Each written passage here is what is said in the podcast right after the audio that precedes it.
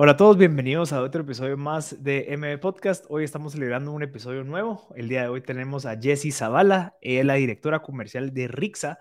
Rixa es una empresa de más de 45 años en la industria de toda la parte de fabricación y distribución de equipo para gastronomía.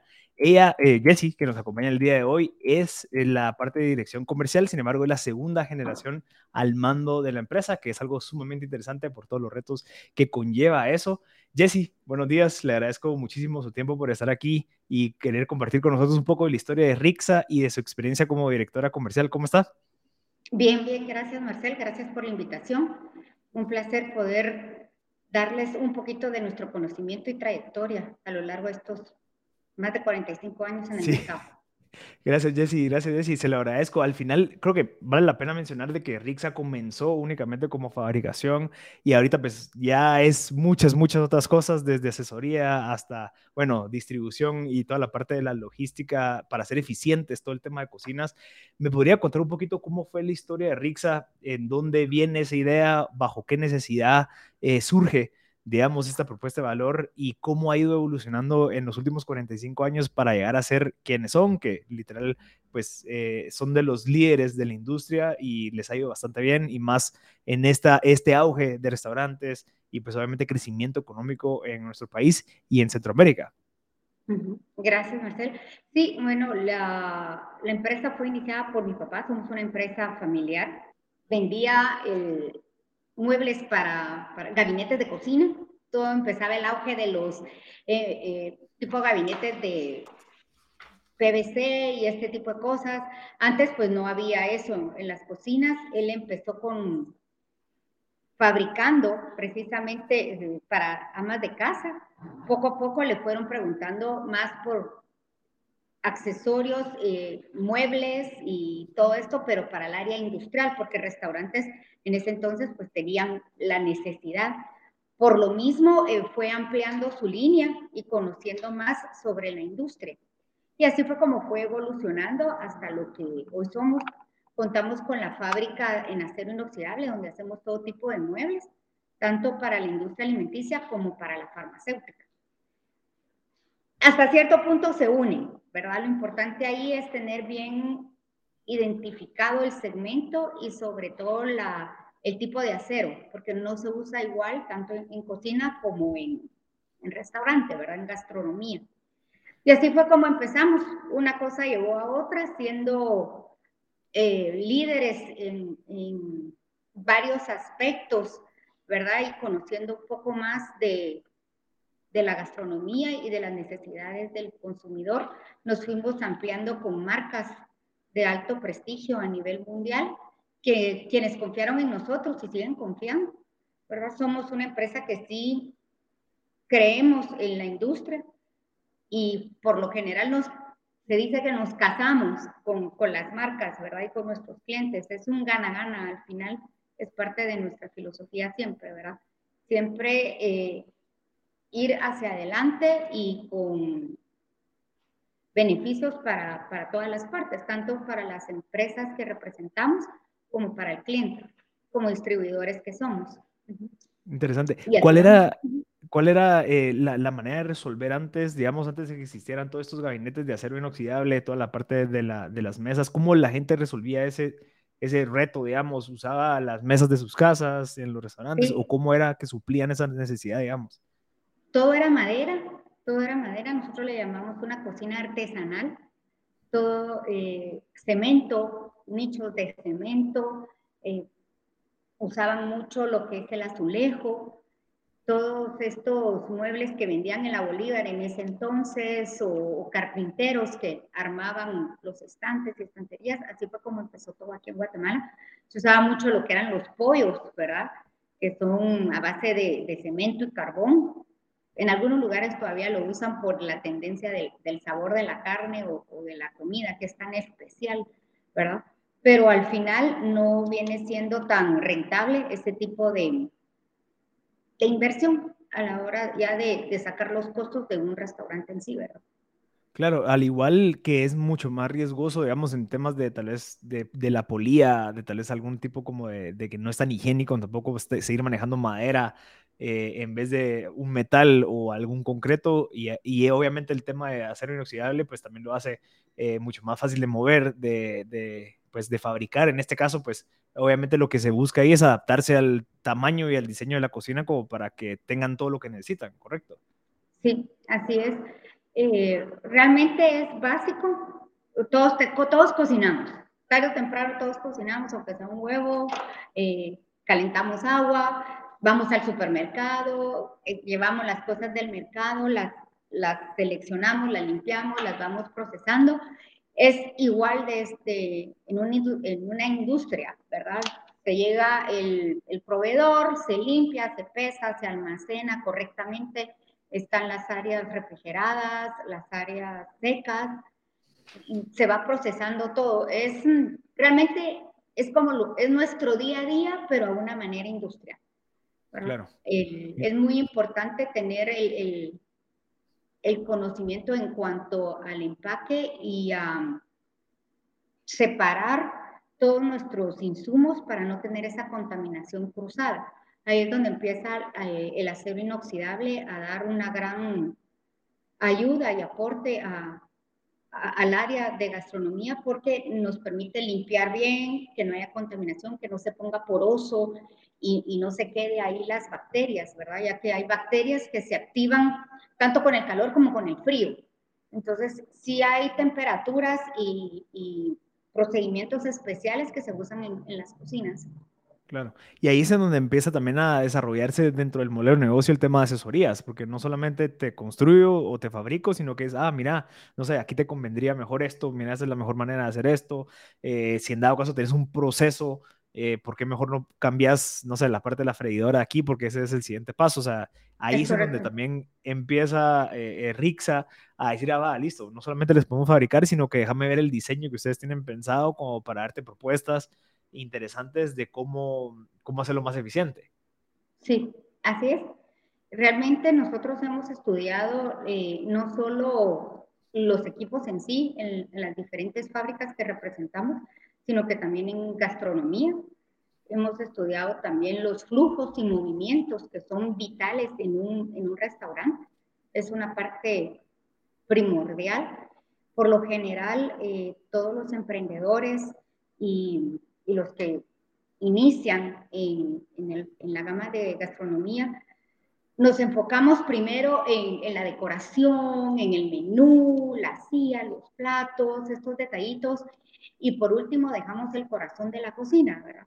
Realmente a todos nos ha sucedido que vamos a algún lugar, todos pedimos, ¿verdad? No, no, no pedimos todos el mismo plato, sino que se pide diferente, igual que las bebidas, y nos ha tocado que Llegan primero unos, cuando unos terminan de comer, los otros estamos empezando, o los otros ya van por el postre y uno todavía en el plato principal.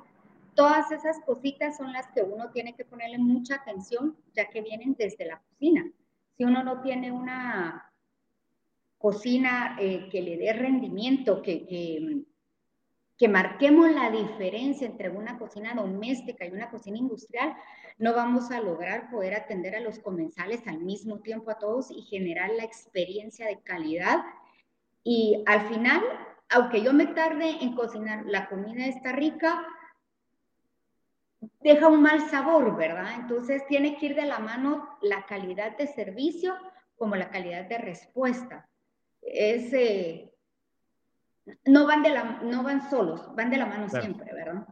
Claro. Sabe que yo ahorita acá le estoy leyendo un libro que, que explica mucho de lo que usted me está diciendo y es, listo, o sea, existe el vendedor que vende commodity, ¿verdad? O sea, yo voy con un restaurante y digo, mira, te vendo estos, pues, estos almacenes o te vendo estas mesas de acero inoxidable. Y la, y la otra es, ok, listo, ¿cómo yo te puedo vender? Digamos, es el primer tipo como de vendedor, ¿verdad? El vendedor de commodities, el vendedor de que te ofrece algo que muy probablemente la competencia te va a ofrecer. Y existe el otro tipo de vendedor, en este caso, como, como usted lo está como que comunicando ahorita, y es, yo, yo también te vendo un commodity, sin embargo, te quiero agregar valor para mejorar y obviamente encontrar cuáles son los objetivos tú como empresario que tenés dentro de tu restaurante. Y es, bueno, eficiencia, reducción de costos, tiempos, eh, verá, o sea, que tengamos el equipo adecuado y demás. Entonces ahí se ve y ahí es donde em, empieza esa importancia de agregar valor y que así se llamaría como que el segundo vendedor, en ese caso como ustedes lo hacen actualmente, es, listo, te vendo, pero también te quiero agregar valor para que tú obviamente tengas mejores resultados. Y eso lo hablábamos con usted, Jesse, y era que si le va bien a mi cliente, pues me va bien a mí. ¿verdad? Entonces, ¿cómo hacer para que el cliente al final pues tenga como que el mejor resultado? Porque obviamente no solamente me vas a ir comprando, ¿verdad? Vas a ir creciendo también, sino que también la idea es que también nos recomiende. ¿verdad? Entonces, ¿cómo, ¿cómo usted ha visto eso? O sea, estoy seguro que lo han visto muy empírico porque eso lo acabo de leer yo y bueno, me hizo mucho clic con, con, lo que habíamos conversado con usted, en donde buscamos agregar valor al momento de acercarnos con el cliente y no solamente venderles algo que muy probablemente lo pueden conseguir también con alguna otra persona. ¿verdad? Entonces, ¿cómo ha sido esa experiencia con usted? Realmente parte de, del éxito de, de agregar valor es ser muy honestos, Marcelo. O sea, eh, informar lo que sí podemos y lo que no podemos, ¿verdad? Y lo que no sabemos, pero podemos encontrar la información y generarla, se, tiene que hacer, ¿verdad? Entonces, eh, decirle al cliente, no lo sé, lo, lo, vamos a revisar o no lo sé, permítame, voy a consultar y nos, nos asesoramos, ¿verdad? Esa es parte del, del, del valor agregado. Aparte, nosotros eh, contamos con un jefe ejecutivo de planta, el cual está en constante capacitación y en constante contacto con los chefs de las marcas que representamos. Entonces, a la hora de que tengamos alguna duda, eh, hay manera de, solucionarlo y sobre todo eh, escuchar al cliente, ¿verdad? Porque a veces el cliente me habla y me, dice cuál es ese valor agregado que él quiere. Él lo, dice.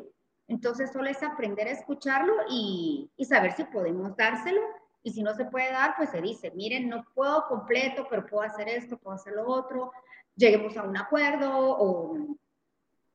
Todo está en saber escuchar, ¿verdad? Es un valor agregado, saber escuchar es un valor agregado, lo veo yo así. Es parte de, de, lo que veo. Sí, y también parte de las características de este vendedor de, de, valor agregado, digamos, o que agrega valor, es esa facilidad de poder escuchar y dar soluciones, porque también otra cosa que, que sucede al momento que uno se acerca con el cliente es, listo, yo te puedo dar todo el valor, pero no sé, no puedo tomar decisiones eh, como para resolverte en este momento, sino que tengo que ir con mi jefe, tengo que hablar con no sé quién, entonces al final se vuelve un poco tedioso porque al final el vendedor no sabe hasta, bueno, sabe bien hasta dónde puede llegar y eso puede afectar en alguna negociación de, bueno, decir, ok, yo te puedo ayudar en temas de negociación, digamos, te puedo ayudar a, a encontrar la manera de que tú puedas pagar esto y demás. Y creo que eso es algo que se facilita especialmente cuando en el caso de una segunda generación, pues sí tiene el acceso a lidiar con los clientes porque tiene la capacidad de poder tomar decisiones. ¿Cómo le ha funcionado a usted siendo la directora comercial, sabiendo que puede tener, no sé, como que puede tener peso en sus decisiones y no solamente es un vendedor de, de, de, que no está, digamos, relacionada con la, la, alta ejecutiva, digamos? Tener las políticas claras ha servido muchísimo, Marcelo tener las políticas claras, eh, saber hasta dónde podemos llegar, ¿verdad? Eh, conocer en sí eh, la función interna de la empresa, ¿verdad? No solo porque soy la comercial yo no voy a ver finanzas o porque soy comercial yo no tengo que ver, ¿qué le digo? Em, las importaciones o, o porque soy comercial no voy a ver ahorita el problema grande que está, ¿verdad? Eh, bueno, que ya repercute en lo comercial, obviamente, que es todo lo que son los fletes, las subidas de, de precio de, de, un día para otro. E, es estar en el día a día también, ¿verdad? Eh, tener un equipo de trabajo que pueda tomar decisiones, ser proactivo, pero con esto eh, tener también la capacidad de, de poder tener la responsabilidad de, esa proactividad o de esa mm, solución que puede dar, ¿verdad? En las reuniones que tenemos con, con los mandos medios o con los puntos claves de, de, mi equipo de trabajo, siempre tratamos de dar los ejemplos que nos han pasado. En base de eso hemos aprendido todos y hemos podido solucionar y responder de una manera adecuada. No le digo que somos inmediatos y que hay un problema y aquí está la solución, no. Sí nos hemos topado con deme un momento, necesito investigarlo, eh, necesito saber cómo le solvento, pero, pero es un gana-gana al final, pues, ¿verdad? Eh, el valor agregado, como le digo, es el gana-gana para todos y saber escuchar. Entonces, lo importante es estar comunicados, ¿verdad? Saber bien claro hasta dónde vamos a llegar con las políticas de la empresa, ¿verdad? Nosotros, eh, todos nuestros equipos gozan de una garantía y eh, tratamos que sean lo más claras. Sabemos que en nuestra cultura la leer no es parte de nuestros valores, ¿verdad? De, de, de, lo que inculcan desde pequeños, pero sí tratamos de sentarnos con el cliente y decirle, bueno, su garantía es esto, y la voy a cubrir de esta manera, ¿verdad? Em, hay casos que la garantía se sube, se sube a fábrica de una vez, tanto local como internacional, o, y, o, o hay un historial también de ciertos problemas que hemos tenido. Entonces ya todos sabemos cómo se solucionó. Entonces, como le digo, la comunicación es, es vital en todo, todo negocio al final.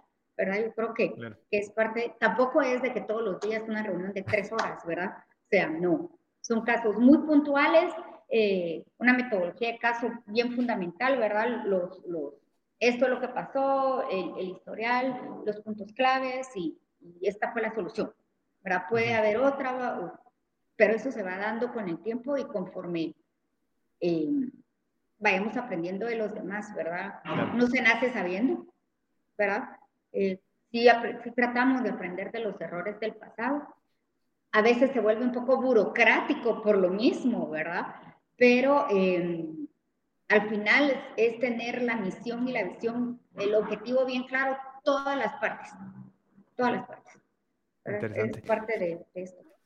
Y digamos, el reto, digamos, de usted cuando comenzó a trabajar, digamos, tal vez si nos puede contar, Jesse, cómo fue que entró a la empresa y obviamente, pues, la empresa no solamente es distribución, digamos, como los temas de supply chain, de, bueno, los fletes y demás, sino que también es el tema de fabricación y sino que también es el tema de, de, de, ventas, en donde también tiene que entender bastante al cliente como, como usted lo hace. Usted ahorita va a un restaurante a, hablar con el dueño como para, bueno, tal vez entender un poquito más o dar alguna otra propuesta. Entonces, son como tres variables sumamente distintas, descontando el tema de humano, marketing y demás, pero tema de fábrica, eh, producción, ¿verdad? Que son cadenas de producción, tema de distribución, que ya son temas de, bueno, ver el tema de, de, la demanda y la oferta como para hacer pedidos y demás. O sea, es algo bastante interesante. ¿Y cómo fue esa experiencia de usted entrar y decir, bueno, listo, me, quiero, me pongo la camisa de Rixa y, y obviamente es un sacrificio, ¿verdad? Porque tal vez algunos que, que, que, somos la segunda generación tenemos algún otro sueño, pero no, tenemos que tomar la, la, responsabilidad de, de, agarrar la empresa. ¿Cómo fue esa experiencia con usted y cómo fue, esa, cómo fue ese proceso de ir aprendiendo todas las variables de la empresa? Bueno, eh, yo soy maestra para párvulos. Entonces, eh, pues obviamente el sueño era un colegito y directora y, y niñitos y, y, todo, ¿verdad? Eh, tenía paciencia. Eso era lo que yo quería, ¿verdad? Realmente del lado de mi mamá venimos de una familia de maestras. Entonces, ser maestra era, wow, yo quiero ser maestra con mis tías y, y así, ¿verdad? Realmente en vacaciones siempre nos íbamos a la oficina a, a ver, nunca nos dijeron, bueno, ahora se vienen con nosotros a trabajar. No, realmente eh, yo te acompaño, ¿verdad? Con tal de estar con mi papá o, con mi mamá, y yo te acompaño y nos poníamos a jugar en las cajas o a sacar papeles y, realmente observar, ¿verdad? El, el, ejemplo es vital, vital. Nosotros mirábamos el ejemplo de nuestros papás, nuestros padres, y así fue dando poco a poco. Recuerdo que participábamos en la, en la Feria del Parque de la Industria. Yo, yo te ayudo, yo, yo me pongo ahí. Yo, yo me ponía la camisa y nos íbamos al Parque de la Industria, a, al pabellón de Guatemala, que era entonces, ¿verdad? Y, ah, no, perdón, al pabellón de Estados Unidos íbamos porque eh, de las marcas que representábamos en ese momento, la mayoría era de ahí, ¿verdad? Entonces, eh, así fue que empezamos, como digo, nunca nos dijeron, vénganse a trabajar o, o vamos. Recuerdo que mi papá repetía el MIT, va, eh, Rixa, ta, ta, ta, ta. Entonces ya a veces pasábamos a la gasolinera y él decía Rixa y los tres empezamos a recitar el MIT, o sea, por, por estarlo escuchando, ¿verdad? Entonces, eh, o a veces salíamos a, a, mi papá decía, ah, bueno, vamos a ir a pasear a tal lado. Pero eso significaba que en el camino íbamos a parar a desayunar en tal lugar, almorzar en tal lugar. Pues uno dice, qué rico a comer, ¿verdad? Pero realmente mi papá pasaba a comer y a trabajar. Ya. ¿Verdad? Entonces, cuando llegábamos al hotel o a donde fuéramos, él trabajaba un rato y después a divertirnos, ¿verdad? Entonces, eh, realmente se fue metiendo en nosotros poquito a poquito. Cuando salí de la, del colegio, eh, iba a seguir pedagogía. Entonces me puse a pensar, yo soy la mayor de los tres hermanos, entonces me puse a pensar, eh, mi papá está solo, ¿verdad? y, y, me gusta lo que hace mi papá, entonces cambié carrera, me pasé a estudiar comercio internacional. Eh, de ahí empezó todo, de ahí eh, mitad universidad y nos venía, me venía a trabajar después de la universidad. No le digo que al 100%, pero, pero sí, así fue como me fui involucrando. Después empezó un proyecto era de traer utensilios, que son todos los accesorios para, el, para, para la cocina, las ollas, sartenes. Eh, entonces dije, bueno, eh, apuntémosle a eso, porque nosotros no lo teníamos, nosotros solo teníamos equipo grande, ¿verdad? Apuntémosle a eso y, y, empezamos a conocer el mercado, ¿verdad? A ir a ferias, a ir a shows. Eh, una fábrica quería que la representáramos, perfecto, pero nos tiene que llevar a conocer el proceso, ¿verdad? Cómo se hace la olla, cómo se hace el freidor, cómo se hace el horno, ¿verdad? Y así fuimos involucrándonos poco a poco. Eh, y cuando sentía ya la tecnología estaba con nosotros, nosotros somos de la generación que, que venía sin teléfono celular, sin internet, sin WhatsApp, y, y, y, fuimos aprendiendo el día a día, ¿verdad? No le digo que estoy perfecta en redes sociales o, o en la tecnología, pero apostamos por subirnos al barco en el momentito, ¿verdad? Entonces, eh, con sus problemas, con sus dificultades, eh, aprendiendo de otros, escuchando a otros, ¿verdad? también nuestros errores, ¿verdad? Porque de plano apuntamos a la tecnología. Entonces nos sirvió mucho para tener un poco más de tiempo para poder enfocarnos en otras cosas. Eh, empezamos a conocer más el mercado guatemalteco. Aquí se hace una alimentaria, se llama, es un show, es una feria todos los años, excepto en pandemia, de que va para la gastronomía. Entonces nos involucramos con ellos y fuimos creciendo poco a poco, eh, aprendiendo de, este tipo de eventos. Que en Estados Unidos y en otros países se hacen cada dos o tres años, porque la tecnología no, no cambia tan rápido en este segmento. Aquí le hacemos todos los años, obviamente, porque tenemos una influencia tanto de muy grande de Estados Unidos y ahora que se está metiendo Europa, China, eh, India, hay varios canales que, que están introduciéndose a, al área de gastronomía y eso fue lo que me llamó más la atención y decidí meterle más eh, énfasis a todo lo que son redes sociales, ¿verdad? Ver lo de los, ver precisamente los podcasts, eh, ¿qué le diré? Ver eh, tanto programa, me encanta ver programas de cocina, ¿verdad? Esos Hell's Kitchen o, o, esas competencias, entonces ahí se va aprendiendo también mucho y no es inventar el agua azucarada, es copiar lo bueno, ¿verdad? Y tener mucho soporte, nosotros tenemos mucho soporte de las fábricas, las fábricas confían en nosotros, nosotros somos eh, muy leales, muy parte de la filosofía de que se tiene siempre es... Eh, nos casamos con una fábrica. Tú me vas a ayudar, me vas a respetar, tenemos un convenio, eh, con algunos se firma contrato, con otros es solo de palabra, pero es un gana-gana, ¿verdad? O sea, vamos con todo, pero tú te comprometes conmigo y vamos con todo, ¿verdad? Entonces sí somos, sí tratamos de ser muy, fieles y, y, aprender precisamente de, de, estos, de estas empresas que nos llevan años luz en, sus tecnologías y en sus conocimientos, ¿verdad? Claro. Y digamos, cuando, cuando usted decidió entrar a trabajar, ¿qué tanta organización existía eh, o qué tan claro tenía usted su puesto como para decir, bueno, voy a entrar a hacer esto en específico? ¿O uno comienza con eso de los sombreros, de que uno se lo va cambiando a cada, cada día? Eh, ¿qué, qué, tal fue esa experiencia o, y qué recomienda o qué haría, digamos, usted con, con, la tercera generación cuando empieza a trabajar? ¿Qué cosas aprendió como para empezarlas a aplicar? Bueno, eh, ¿qué le diré? Nosotros somos tres, ¿verdad? Las dos grandes, pues somos dos mujeres, eh, entramos de, de, la universidad a trabajar, ¿verdad? Eh, mi hermano, pues ya fue un poco diferente, que yo creo que es lo mejor y es lo que hay que tener bien claro para las próximas generaciones, ¿verdad? Eh, trabajar fuera. Hay que trabajar fuera. Conocer las otras empresas, eh, conocer qué es trabajar en equipo, eh, tener un horario. Llego a tal hora, salgo a tal hora, es el día de la madre, me voy con mi mamá. No, no, ¿verdad? O sea, es el día de la madre, ok. Chao, mami, ¿verdad? O sea, no te puedo acompañar.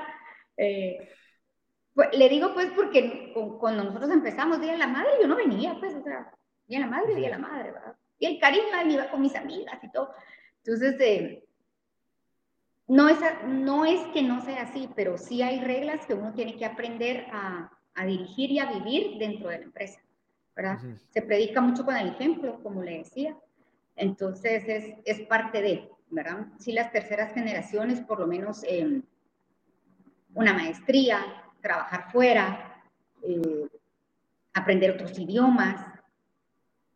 Y si la tercera generación no quiere seguir, no quiere seguir, pues, o sea, ya, vendrá otro que sí quiera, ¿verdad? Y, y, es hacer lo que le gusta, por lo menos a mí me apasiona lo que hago.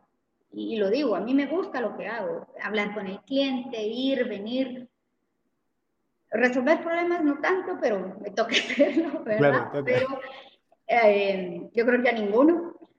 Pero es parte de, ¿verdad? Es, es la pimienta del, de la empresa sí creo que es muy importante que todos em, aprendamos a, valorar mm, el patrimonio que se tiene o lo que ya se empezó para seguirlo adelante.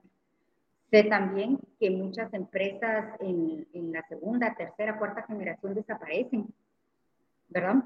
Sí es importante tener em, bien consciente, seguir el ejemplo de las exitosas y las no tan exitosas porque todos podemos caer en, en ese bache, ¿verdad? Son, es, es, cuando se pierde la objetividad y el pensamiento del, del fundador.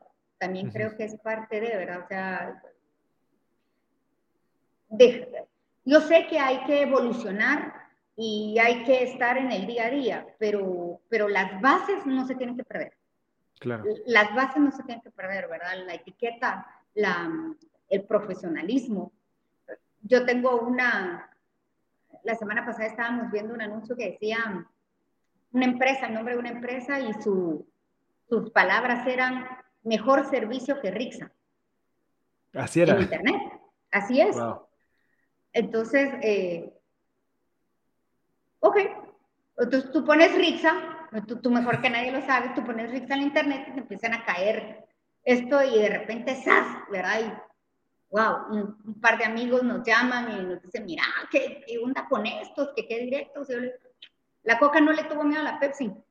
La Pepsi no le tuvo miedo a la coca. O sea, a las palabras y al, y al, tiempo me, me limito, ¿verdad? O sea, yo sigo trabajando, eh, mi equipo de trabajo sigue trabajando. Nosotros no, yo realmente sé quiénes son las otras empresas en el mercado, eh, y fuera de, Guatemala, porque tenemos empresas fuera de Guatemala que, compiten directamente por el mercado, pero no me enfoco en ver qué es lo que están haciendo. yo este es mi canal, esto es lo que sigo, ya los demás si nos quieren seguir, pues siempre hay un loco que dice que es el número uno. Entonces, eh, zapatero a tu zapato, pienso yo, ¿verdad? Entonces, eh, es parte de la filosofía que, que manejamos y especialmente yo con el área eh, comercial y estratégica en ventas y en nombre, sí soy muy partidaria de creer en lo que uno hace. Y si se equivoca, pues me equivoqué, ¿verdad? Y lo vuelvo a hacer, lo hago mejor y, aprendo del error, ¿verdad? admitir que me puedo equivocar, somos humanos, ¿verdad? Y estamos creciendo. Es, es, es parte de, de lo que toca y hay que leer mucho, hay que leer no solo, no solo los libros que, eh, que nos recomienden, sino que hay que buscar uno también. Hay escritores de todo tipo, ¿verdad? De, que, que, usan un diálogo diferente o, palabras o estrategias, otros que son de vivencias. Eh, entonces, todo esto hay que, que verlo. Eh, hay un libro que se llama Empresas Grandiosas de Jim Collins. Sí. hay que aprenderlo, hay que, hay que leerlo, ¿verdad? O sea, no es que todo va enfocado a lo que es, a, a eso, ¿verdad? También le puedo decir de que si yo leo Empresas Exitosas, lo leí hace varios años y lo leo hoy y puedo asegurarle que veo otra cosa que no vi en ese momento. Claro. Entonces, e, e, eso es lo bonito de los libros, ¿verdad? O sea, hoy lo entiendo para una forma y, y después hay otra. Hay unos libros chiquititos que se leen rapidísimo, que es en Trágate el sapo, ¿verdad? que es cuando uno tiene mm. malos comentarios. Es chiquititío, ¿verdad? Sí, sí. Pero, pero uno lo lee hoy y lo entiende de una forma y lo lee en un año y lo va a entender de otra forma. Eh, nosotros aquí en la oficina leemos el, cada cierto tiempo volvemos a leer quién se llevó mi queso. Mm. Y usted dice, ah, eh, quién se llevó mi queso. Eh, pero cada vez que usted lo lee es diferente. Claro. Y porque lo puede aplicar tanto a nivel personal como a nivel laboral. Pero entonces, este tipo de cositas, si, si no tengo la, la que la costumbre de leer o, no me gusta, estos tipos de libros vienen a ayudar mucho, los podcasts ayudan mucho ahora, eh, los audiolibros ayudan mucho ahora, ¿verdad? Todo este tipo de cosas eh, es muy funcional. Hacer ejercicio, aunque no me crean, de verdad yo, yo no creía, pero porque no tengo la, no tengo la... La, la costumbre, el hábito, ¿ok? No, no tengo ni el hábito ni la costumbre de verdad me pesa. Pero eh, lo poco que hago, eh, me surgen algunas respuestas a, preguntas mm. porque la mente se, se amplía, se cambia, ¿verdad? Entonces, eh, son, son de, es buscar, autoanalizarte a ti mismo, dónde estás fallando y, y, y, hasta dónde quieres llegar, ¿verdad? Claro. Y con esto, digamos que, que, que, usted lee bastante, que se educa bastante, que consume bastante contenido como de educación, qué tanto vino a chocar con esas nuevas ideas que le generaron este tipo de, de input, digamos, con la primera generación, ¿verdad? Que creo que es una de las cosas que, nos pasa a todos y es que, ok, la primera generación tiene sus, creencias, su filosofía y viene uno que tuvo la oportunidad de ir a la universidad, que tuvo la oportunidad de viajar, de leer y pues el acceso a la información y viene con cosas que tal vez obviamente chocan porque es como que, ok, sí, pero, pero bueno, no sé, como que tu falta de experiencia y demás. ¿Cómo fue esa parte en donde mis ideas con las ideas que ya estaban generadas, esos choques de generación para el bien al final, sin embargo, que no se entiende al 100%. ¿Cómo fue esa, esa dinámica? Mire, la ventaja que, que, tenemos es que a mi papá le gusta leer y le gusta ver casos de, de, de la vida real de empresas exitosas. ¿verdad? Para ahora está Netflix y, y, y todos estos que, que, se nos abre. No le digo que no, no nos costó, obviamente no, nos costó eh, al principio porque pues la tecnología no era como está hoy por hoy. En ese entonces pues no, no era diferente. Pero eh, hemos tenido la suerte de poder conocer a todo tipo de personas muy inteligentes y que nos han querido compartir sus experiencias tanto en el ámbito eh, privado como público en el país y fuera del país. Entonces, eh, eso nos ayudó para que pudiéramos cambiar ciertas políticas y, cierta mentalidad, ¿verdad? No es fácil, no es fácil, pero si uno cree en su idea y lo puede demostrar, eh, eh, hay que seguir. O sea, te van a decir, y de verdad suena repetitivo porque le van a decir, no, no eso no sirve, eso no funciona, eh, no, que la vez pasada pasó no sé qué, no, que el fulanito dice no sé qué. Pero si no lo probamos en, en nuestra cancha, eh, nunca lo vamos a saber y siempre siempre se va a quedar el si hubiera, si hubiera, ¿verdad? Eso no quiere decir, eh, voy a invertir 11 millones en, en, bitcoins, ¿verdad? No estoy en contra de los bitcoins, pero eh, hay que estudiar bien qué es un bitcoin y, y los riesgos que tiene el mercado. ¿verdad? Entonces ya es una decisión en, en, junta directiva o en consejo administrativo que se podrá tomar, ¿verdad? Pero es diferente, póngase ahorita con la pandemia, ¿a qué le, a qué le apostaría la primera generación y a qué le apostaría esta generación que nos tocó vivir la pandemia, ¿verdad? La primera generación no vivió una pandemia. Entonces, eh, bueno, hagamos esto y, probemos, ¿verdad? Y, nos funcionó. Entonces, a base de, experiencias y, poder tomar decisiones, pero con responsabilidad, ¿verdad? Yo delego, pero, pero es con responsabilidad porque mi, es mi plan y es mi, mi ejemplo que, que, estoy haciendo ahorita, ¿verdad? Eh, ahora se encuentra todo en Internet. Uno puede ver la historia de, de grandes personajes o grandes empresas como le digo, no, no, es inventar el agua azucarada, es copiemos claro. lo bueno, ¿verdad? Copiemos lo bueno. Y vamos a tener nuestro error, pues sí, también vamos a tener nuestro error, ¿verdad? Uh -huh. Pero es parte de, de, de crecer. Eh, no siempre la primera generación va a estar abierta a oír este tipo de, de opciones y de ideas, pero hay que darle su tiempo y explicarles más por qué se llegó a tomar esa decisión o en base a qué estamos tomando esa decisión, ¿verdad? Claro. Y, y si se va a efectuar, pues decir también, yo soy responsable de la, de la ejecución y, uh -huh. y, y del control y, te voy a dar, muchos no creen en reportes, ¿verdad? Pero, pero, y te voy a dar un reporte, y no tiene que ser un gran reporte, ¿verdad? yo aquí manejo una, algo que se llama el, el paquete de los viernes. Entonces, es una hoja, mi paquete es una hoja. Y, y esa hoja es, es, mm, es, fácil, ¿verdad? Esa hojita es fácil, ¿verdad?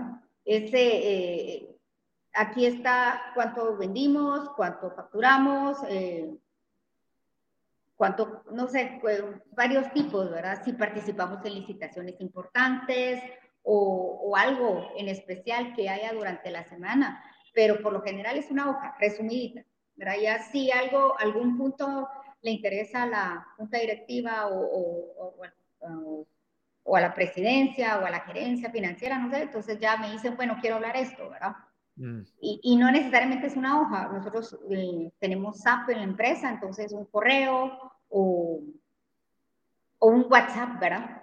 Claro. Es, ahí va, entonces ya si alguien tiene duda, pues ya, ya, ya regresa eh, uno suele perderse en el día a día, suele perderse en el día a día. A veces para eso están los de la primera generación, para uh -huh. regresar y decirles, eso, eso ya no es, ¿verdad? O sea, regresa, ¿verdad? Ya viste aquello, ya viste lo otro. Entonces, eh, es muy importante estar siempre abiertos a, a, todo tipo de crítica constructiva, ¿verdad? Uh -huh. Y si no es constructiva, hacerla constructiva uno. Claro. Sí, uno al final debería de crear como esos estándares por, o sea, hay cosas que no existen, ¿verdad? Y eso es, eso es un fact. O sea, usted llega y se va, no, no hay reporte, no hay un análisis del, del, de data, no hay un montón de cosas.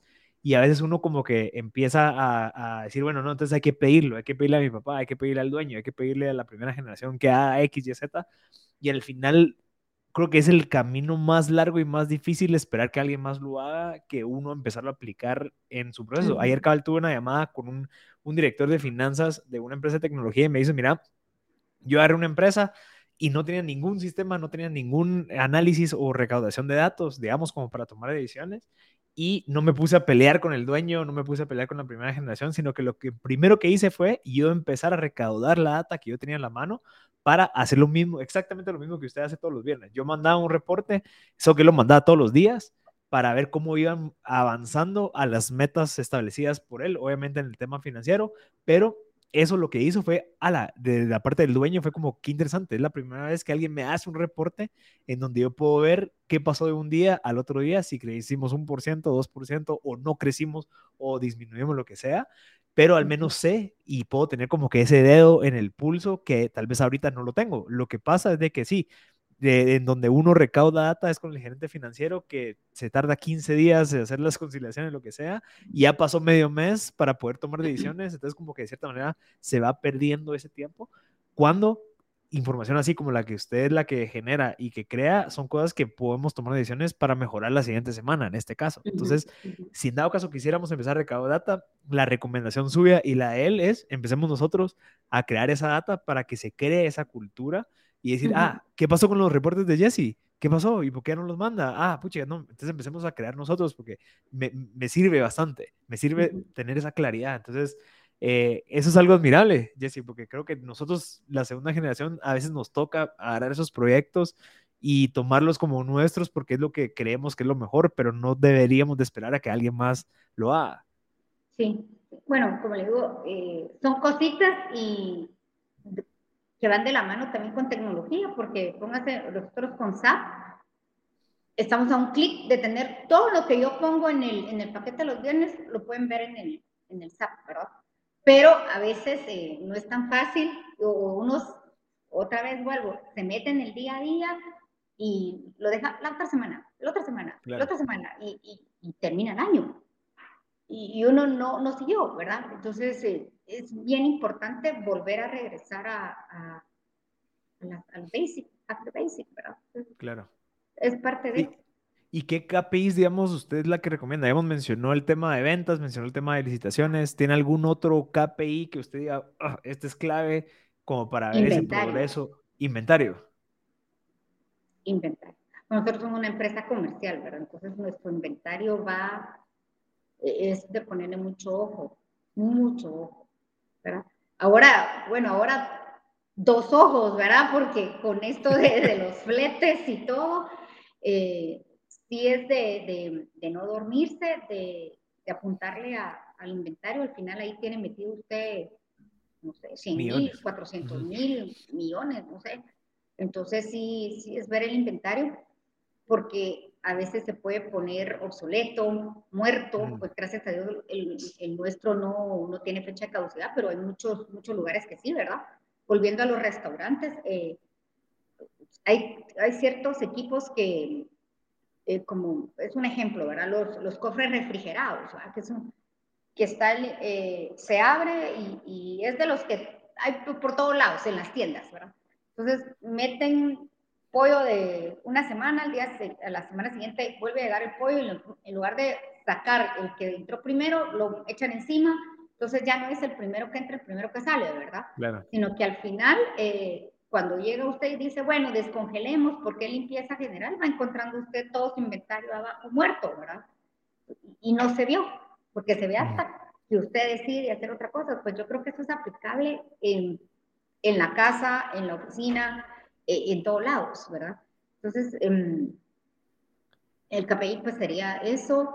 Nosotros también manejo lo que es em, servicio al cliente, el servicio al cliente tengo un buen equipo. ¿Y ese cómo lo mide? Ajá. Por llamadas y respuestas. De verdad, nosotros generamos eh, GS, que son eh, garantías de servicio. Entonces, a todos se le aplica un número. Todo tiene un número. Todo tiene un número. Entonces, pues, vamos, vamos con, con, números. Es más fácil de llevar un, control. ¿Verdad? Todo tiene un número. Em, tengo una persona eh, que me ayuda muchísimo en el área de de redes sociales. Entonces, porque ahora los reclamos vienen por redes sociales, ¿verdad? Sí.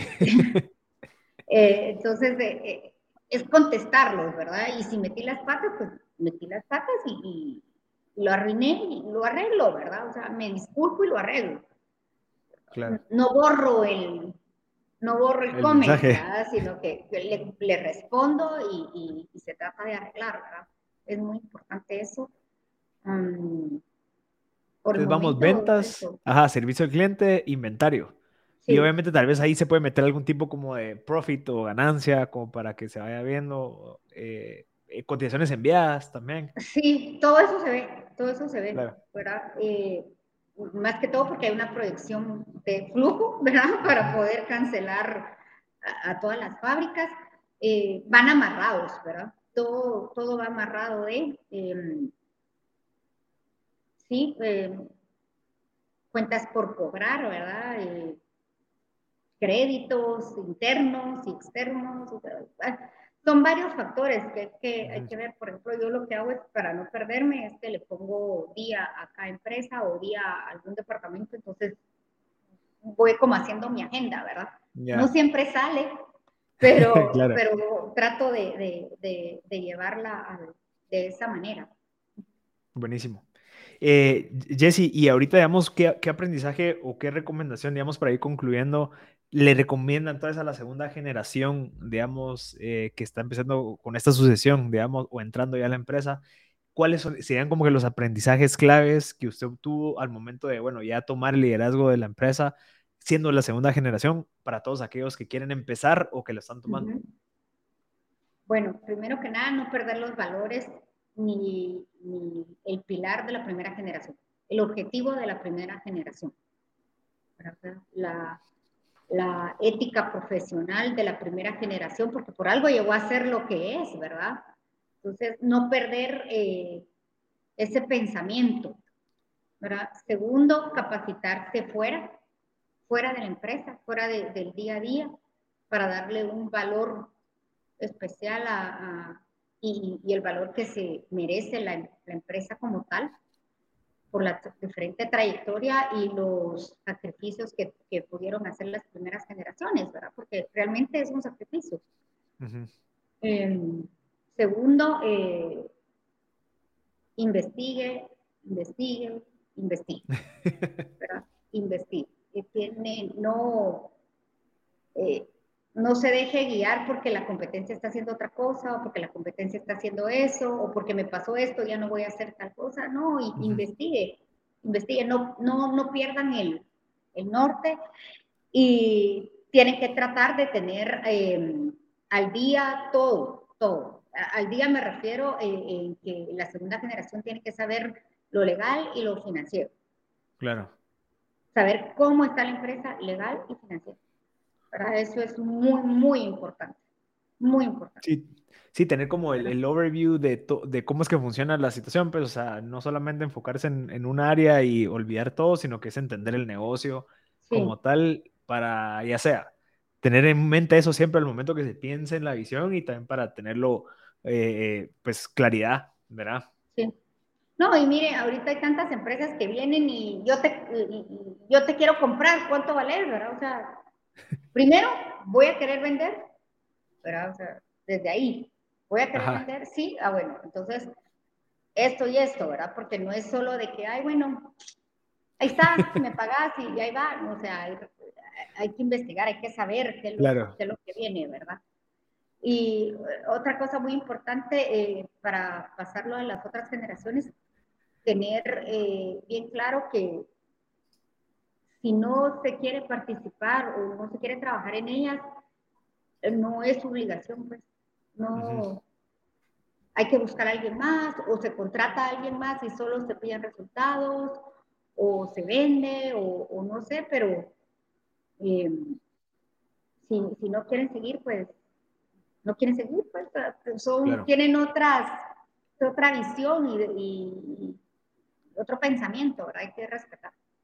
Ok, Buenísimo. sí, gracias. lineamientos básicos, ¿verdad? Claro. Sí, y usted me comentó que también usted, ustedes se asesoraron todo el tema, o, se están asesorando con todo el tema de gobernanza y, y de, o sea, todo el tema familiar. O sea, también es, bueno, si no se puede hacer local, digamos, si no podemos nosotros, pues busquemos a alguien que nos asesore. Obviamente vale la pena la inversión porque esto es para largo plazo y que al final lo que se deja ahí es que este legado pueda seguir funcionando como se desea, ¿verdad? Sí. Sí, eh, como le digo, investigar, investigar.